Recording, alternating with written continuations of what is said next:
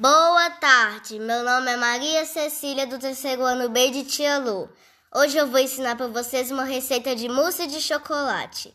Os ingredientes são 5 claras em neve, separe as gemas, 250 gramas de chocolate, uma lata creme de leite sem soro. Modo de fazer: bata as claras em neve separe as gemas. Derreta o chocolate em banho-maria. Misture o chocolate com as claras e acrescente as gemas e o creme de leite sem soro. Coloque em um refratário e depois na geladeira para gelar. Essa receita é uma delícia.